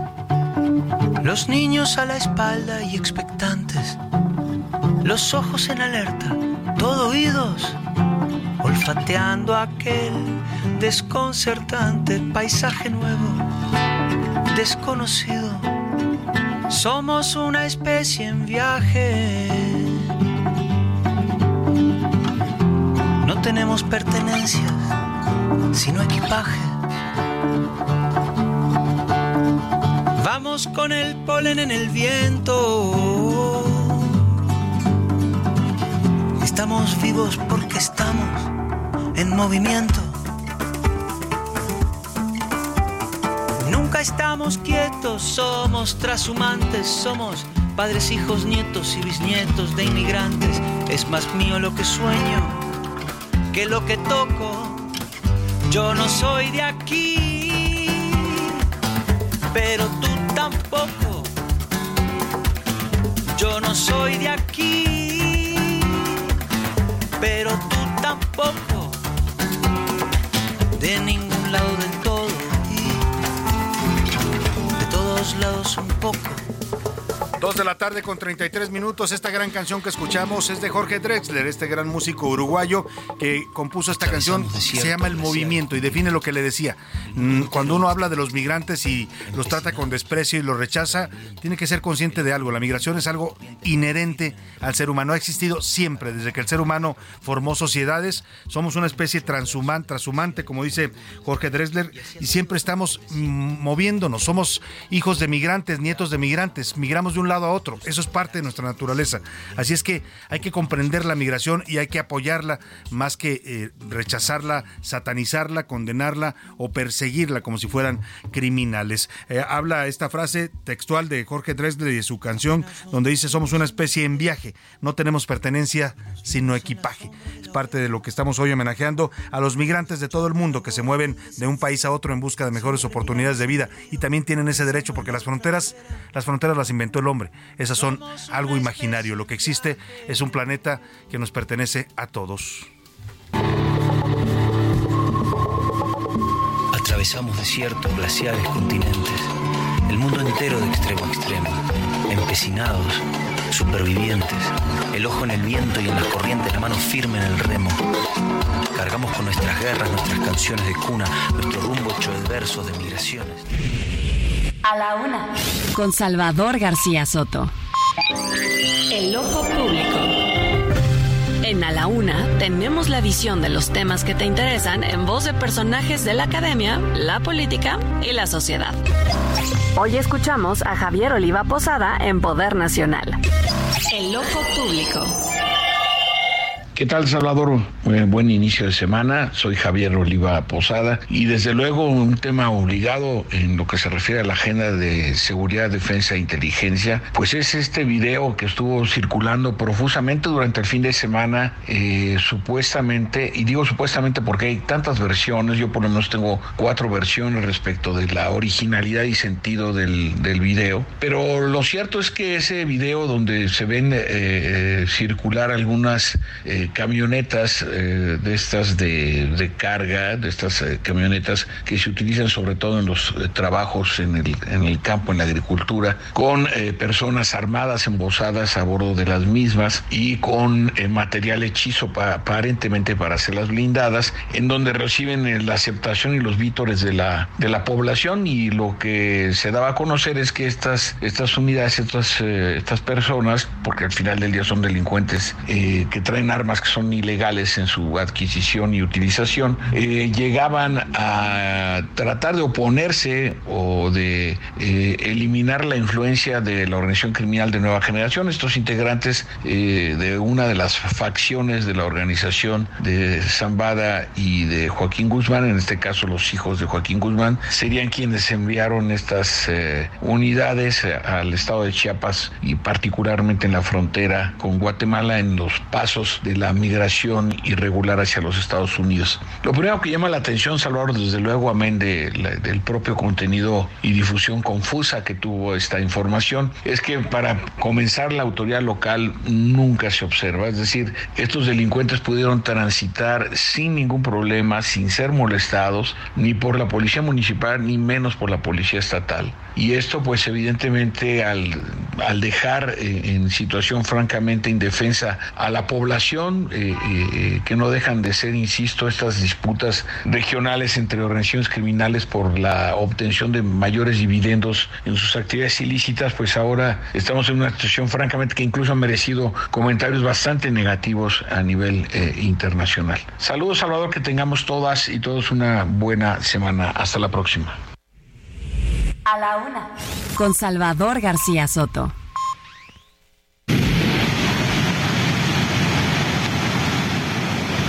Nave viene desde allá, desde la sierra. Lo que escuchando es el sonido de el agua que lo va arrastrando todo. Este fin de semana los habitantes de Autlán de Navarro, allá en el sur de Jalisco, vivieron un eh, fenómeno bastante eh, delicado. Una creciente del arroyo Jalocote en Autlán de Navarro se desbordó, provocando la muerte de al menos siete personas y nueve desaparecidos. La fuerza del agua arrasó con todo a su paso. Eran ríos de agua, de lodo, de troncos que se iban llevando a su paso todo lo que eh, pues se les atravesaba, desde autos hasta personas personas en el municipio de Autlán de Navarro. La Unidad Estatal de Protección Civil y los bomberos de Jalisco informaron que se rescató a tres personas que fueron arrastradas por la corriente. Todavía no se cuantifican los daños causados en las vialidades y en las viviendas, pero se está hablando de estas desapariciones y muertes por este fenómeno provocado por las intensas lluvias el fin de semana en esta zona de Jalisco. Vamos hasta allá contigo. Mayeli Mariscal, te saludo. Muy buenas tardes. Hola, ¿qué tal, Salvador? Muy buenas tardes. Buenas tardes también a todo el auditorio. Pues como mencionas, este eh, lluvia, esta lluvia típica que logró desbordar el río El Cangrejo, esto en Autlán de Navarro, pues provocó al menos siete personas que ya perdieron la vida. Lamentablemente todavía hay nueve más que están desaparecidas y que bueno, las autoridades están buscando y todavía desde eh, pues el municipio se está haciendo este recuento de daños. Todavía no se tiene una cifra eh, de daños o de viviendas afectadas, aunque se presume que muchas de estas viviendas fueron arrastradas por esta corriente, como mencionabas hace un momento, de lodo y de agua, y pues eh, fueron tres las comunidades también más afectadas. en menor medida la zona centro, pero también eh, la zona de eh, Lima y la zona de El Cangrejo, como lleva el nombre este río que se desbordó. Y pues las autoridades también de la Unidad Estatal de Protección Civil y Bomberos continúan apoyando a estas familias la eh, pues más fuerte, la lluvia más fuerte que se registró fue también la madrugada de este lunes precisamente y pues con el municipio continúan auxiliando a las familias y contabilizando los daños para poder acceder. Hay que recordar, en Jalisco se tiene un fondo estatal eh, de desastres naturales con el cual eh, pues suelen apoyarle sobre todo con menaje a las familias que se ven afectadas por las lluvias. Claro, lamentablemente pues lo perdieron todo. Lo más grave pues es la muerte de estas siete personas y vamos a ver en cuántas eh, personas fallecidas termina la cuenta porque nos dices bien, están buscando a nueve personas en calidad en este momento de desaparecidos. Vamos a estar al pendiente de esta situación que se generó allá en Jalisco. Gracias Mayeli Mariscal, como siempre, por tu información. Claro que sí, muy buenas tardes a todos. Buenas tardes. Vamos a otro tema rápidamente. Esto que le voy a contar está pasando en la zona metropolitana de la Ciudad de México, pero puede pasar en cualquier parte del país, allá en Monterrey, en Guadalajara. Ojo con esto. El Consejo Ciudadano para la Seguridad Pública y de Justicia Penal, aquí en la ciudad, ha dado a conocer una nuevo modus operandi de una banda que se dedica al robo de casas habitación. Esto fue registrado ya en video, está circulando incluso en redes sociales en Tecamachalco, en el Estado de México. Miren, los delincuentes llegan a su casa con un paquete, traen una caja cargado, cargando, le timbran a usted y le dicen, traigo un paquete para fulanito de tal. Tienen toda la información de los nombres de quien vive en la casa. Y como hoy es común que usted pida paquetes, esto ya es una realidad, el comercio en línea nos llegan paquetes todo el tiempo a las casas, pues la gente abre su puerta. Para recibir el paquete, el supuesto repartidor entra, pero en realidad se trata de una banda de ladrones. Él deja abierta la puerta y detrás de él vienen otros que llegan previamente en un auto eh, en el video que le estoy diciendo, se lo voy a compartir en redes sociales, se ve todo el movimiento, llega un auto, se baja el supuesto repartidor con el supuesto paquete, timbra la casa, le abren la puerta, en la confianza de que es un paquete que va a entregar, él deja abierta la puerta, atrás entran otros tres o cuatro y asaltan a toda la familia. Ojo, esto que le voy a decir es importante, ahora le voy a presentar la nota que nos preparó Ricardo Romero. Cuando usted reciba paquetes de cualquier servicio, si recibe de Amazon, de Mercado Libre, de, de cualquier servicio de mensajería, de comercio en línea, donde usted compre, siempre cuando vaya a tirar la basura, quite las etiquetas de los paquetes, rómpalas. ¿Sabe por qué? Porque ahí viene su nombre, su dirección y sus datos personales. Y en la basura, estos delincuentes encuentran toda su información. Por eso llegan y tocan una casa y dicen, tengo un paquete para fulanito de tal. Y como es habitual que usted reciba paquetes, pues la gente abre en esa confianza. Destruya todos los paquetes que usted reciba, por lo menos la etiqueta, rómpala, ráyela, que no se vean los datos, porque de ahí es donde están tomando estas bandas la información para entrar a saltar casas, habitación aquí en el Valle de México. Ricardo Romero nos cuenta. El Consejo Ciudadano para la Seguridad Pública y la Justicia Penal dio a conocer a través de un video el modus operandi de una banda dedicada al robo de casa-habitación en el municipio de Tecamachalco, Estado de México. El pasado 14 de septiembre, cámaras del inmueble registraron como cerca de seis personas coordinaron el asalto a una casa, haciéndose pasar por un supuesto servicio de entrega a domicilio. Alrededor de la 1.57 de la tarde, tres de los asaltantes arribaron al lugar a bordo de un automóvil Chevrolet color gris con placas NZE 329-5. Uno de ellos descendió de la unidad con una caja y llamó por el interfón de la vivienda simulando una entrega. Tras conseguir acceso al domicilio, el delincuente dejó la puerta abierta para que sus cómplices pudieran entrar. Uno de ellos estaba armado. Desde otro ángulo, una cámara externa grabó como un tercer sujeto a pie entra a la casa, al tiempo que dos repartidores de comida pasan en motocicleta por el mismo lugar, presuntamente como cómplices del delito. De acuerdo con el video, los tres delincuentes amarraron y amordazaron a los habitantes de la casa, para posteriormente robar un automóvil de la cochera y huir con el botín. Cabe señalar que este atraco ocurrió el mismo día en que Delfina Gómez asumió la gobernatura del Estado de México. Y es que de acuerdo con el reporte Incidencia Delictiva del primer trimestre de 2023, realizado por el Observatorio Nacional Ciudadano, el Estado de México exhibe una alta incidencia de los delitos más cercanos al ciudadano. Está ubicado en el primer lugar nacional en robo con violencia, robo a transeúnte y extorsión. Para la una con Salvador García Soto, Ricardo Romero. Pues ahí está, mucho cuidado. Yo le doy ese consejo, que es un consejo de seguridad que están también dando las autoridades. Rompa sus paquetes, no los tire así, porque hay gente que ya saca la mercancía y avienta la caja a la basura, pero en la caja va la etiqueta donde tienen todos sus datos. Ojo, destruya la etiqueta por lo menos. No digo que guarde usted caja, sino simplemente destruya la etiqueta, ráyela, bórrala, córtela con tijeras, de tal modo que no deje usted información personal en sus paquetes. Hay que tener mucho cuidado con lo que uno tira a la basura cuando se trata de datos personales, porque esos son aprovechados por la delincuencia organizada. Oye, hablando de delincuencia organizada, el capo del cártel de Guadalajara, aquel que fuera toda una leyenda del narcotráfico en México en los años 80, el señor Rafael Caro Quintero, le había informado yo en la semana pasada que lo habían sacado de emergencia del penal del Altiplano donde se encuentra recluido para ser llevado al hospital a una eh, eh, pues por un padecimiento que estaba presentando. Lo llevaron al Centro Médico Adolfo López Mateos en Toluca, en el Estado de México. Estuvo internado varios días. Hoy, hace un momento, salió ya del hospital Rafael Caro Quintero. Lo trasladaron de nuevo al penal del Altiplano. Cuéntanos, Gerardo García. Te saludo allá en el Estado de México. Buenas tardes.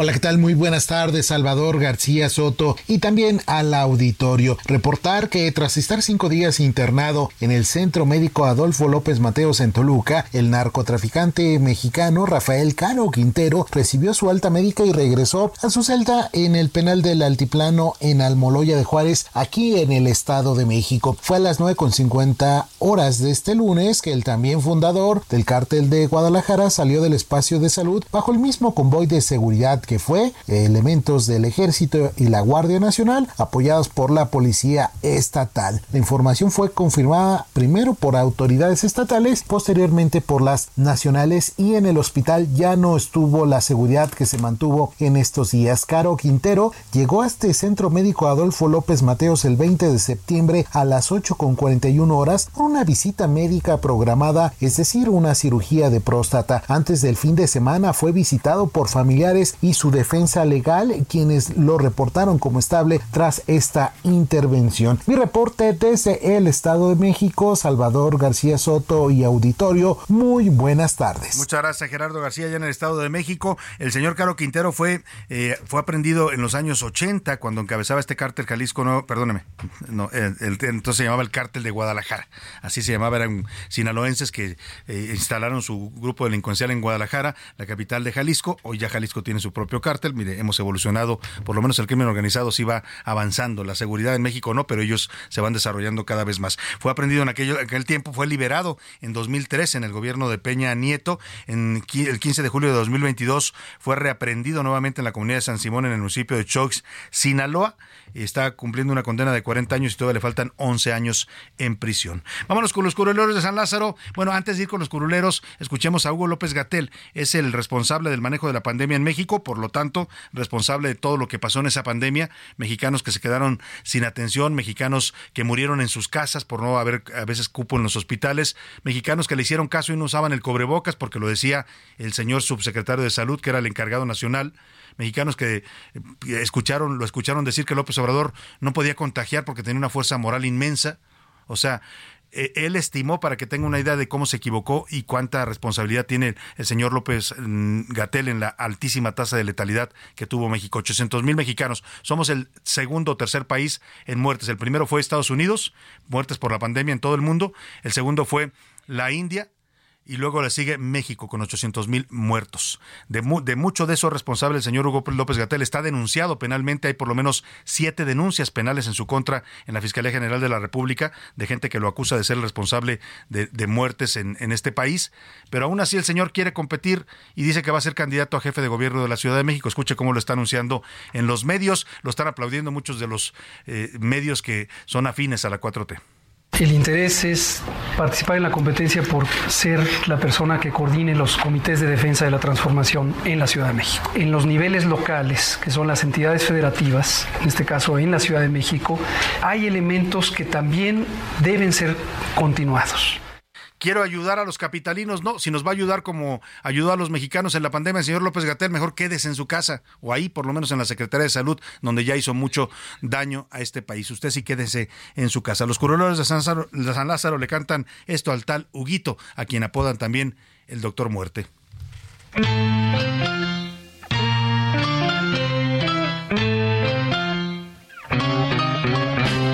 Yo a Gatel no le creo nada y quiere gobernar aquí.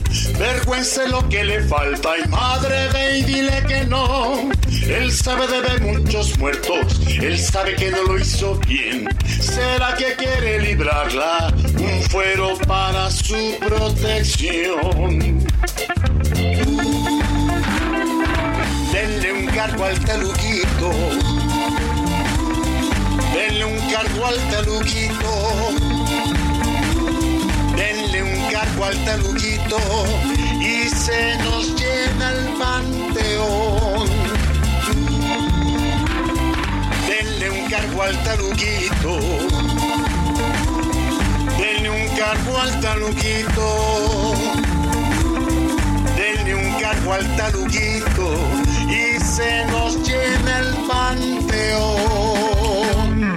Bueno, me sumo a los curuleros de San Lázaro, Pepe Navarro y el maestro Enrique Canales. Si le dan un cargo, otro más, el, que ya tuvo al señor López Gatel aquí en la Ciudad de México, pues se nos va a llenar el panteón. Yo digo que el señor más que votos merece cárcel.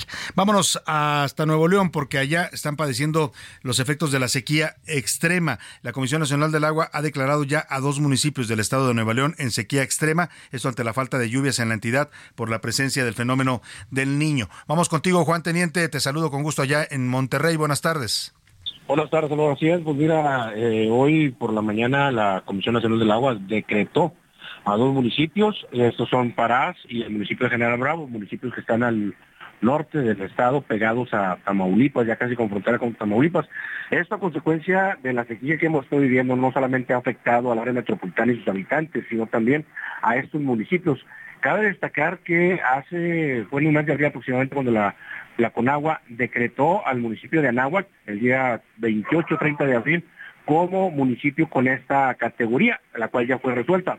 Cabe destacar que hace unos días se registraron lluvias torrenciales, pero estas no beneficiaron en nada el llenado de los precios, tanto la del Cuchillo en, China, Nuevo León, eh, la de Santiago, que es la presa La Boca, y la de Linares, que es la de Cerro Preto, estas no se han visto beneficiadas. Eh, la disminución de agua continúa.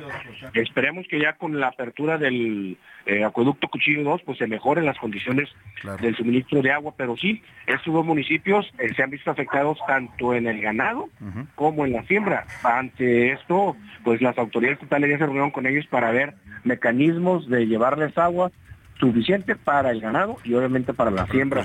Es donde se han visto afectados los habitantes y productores de China, perdón, de Pará y de General Bravo. Pues vamos a estar atentos a esta problemática del agua allá en Nuevo León, que ya hemos visto causa pues muchos estragos, tanto en la zona metropolitana de Monterrey como también, ya lo dices tú, en estos municipios rurales. Muchas gracias por tu reporte, Juan Teniente.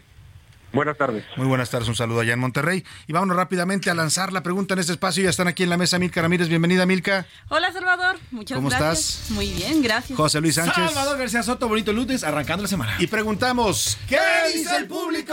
Y tenemos muchos comentarios, Salvador, y los leemos. Hola, Salvador, Jessica Martínez. Al respecto del asunto de Chiapas, es gente que fue acarreada y amenazada por el crimen organizado para seguir sembrando el miedo. Así se mueve el narco por allá. Saludos, Salvador. nos Saludos dicen por para acá. usted también, muchas gracias. Por acá, Juan Pedro, desde la laguna. Lo de Chiapas es algo que ya se ha visto. La gente pobre cree más en el crimen organizado que en el Pues Sí. gobierno y en las autoridades. Ya la verdad le temes más a un policía hoy que al crimen ¿Y organizado. sabes por qué le crees más a los narcos, Milka? Porque los ves más que al gobierno. Sí, O sea, claro. Es más fácil ver un narco en este país que ver a la policía. Y aprovechan también justo como estas eh, deficiencias que hay del, del gobierno hacia los- las comunidades y empiezan a meterse en, Sí. en la sociedad. Literalmente, ¿no? Y les dan regalitos y los van sumando a sus bases. La señora Rocío Guevara nos dice, ese es el gran, el gran problema de los políticos. Imagínense una boleta donde aparezca López Gatel, la señora Sandra Cuevas y otros más personajes. Por eso es que no votamos, por eso es que no estamos cercanos a los políticos. Sería la boleta Saludos, del horror, Salvador. ¿no? También Sandra Cuevas ya se registró, por cierto, que quiere también ser aspirante a gobernar la ciudad después del desastre que deja en Cuauhtémoc. Nos dice por acá, el tema de Chiapas es el clas- claro ejemplo de cómo un Estado pierde territorios frente al crimen organizado que ha avanzado sin que nadie haga algo al respecto. Saludos, Salvador, nos dice la señora Romina. Muchas gracias, señora Romina. También nos dice por acá, Salvador, eh, sobre el tema de las, del señor López Gatel. Yo más bien ese señor debía- lo votaría, pero para la cárcel. No debe ser votado más que para ese lugar Exacto. por, por cómo manejó la pandemia. Totalmente de acuerdo. Milka Ramírez, ¿qué dice la comunidad en arroba ese García Soto? Sobre el tema de lo del cártel de Sinaloa, el 30% dice que está mal, que hay un abandono y ausencia del Estado, el 20% dice que está bien, que el narco defiende a otros narcos, y el 50% dice que Chiapas ya es un narco Uf, la mayoría ya lo ven así. Y sobre el tema de los migrantes, el 40% dice que hay que ayudar los que son hermanos. Claro. El 30% dice que se queden en sus países y hay otro 30% que dice México es un país de migrantes. Está dividida la opinión. ¿eh? Ya- yo veo muy preocupante ese crecimiento de esta ola xenofóbica en México. Empezamos a repudiar a los migrantes, olvidándonos que nosotros también somos un país de migrantes y dependemos en buena medida de nuestros migrantes en Estados Unidos. También dice por acá, saludos Salvador, el tema de la migración es un tema que se ha vuelto una crisis por el, el caso omiso, no solamente del gobierno mexicano, sino de todos los gobiernos. ¿Por qué no estamos presionando a Nicaragua? ¿Por qué no estamos presionando a Colombia y a Venezuela, que son expulsores y que están llegando aquí a nuestro país? Saludos Salvador. Efectivamente. dicen por Muchos saludos también para usted. Eh, buenas tardes, Salvador. Sobre el señor Hugo López Gatel, de verdad que qué cara dura para, para presentarse como Qué un posible candidato y sobre todo para decir que si el pueblo quiere, ahí va a estar. Saludos, No, qué cara dura. Nos despedimos de usted. Que pase una excelente tarde. Provecho. Aquí lo esperamos todo este equipo mañana a la una. Por hoy termina a la una con Salvador García Soto. Hi, I'm Daniel, founder of Pretty Litter. Did you know cats tend to hide symptoms of sickness and pain? I learned this the hard way after losing my cat, Gingy. So I created Pretty Litter, a health monitoring litter that helps detect early signs of illness by changing colors, saving you money and potentially your cat's life. Pretty Litter is veterinarian developed, and it's the easiest way to keep tabs on your fur baby's health right at home. Go to prettylitter.com and use code ACAST for 20% off your first order and a free cat toy. Terms and conditions apply. See site for details.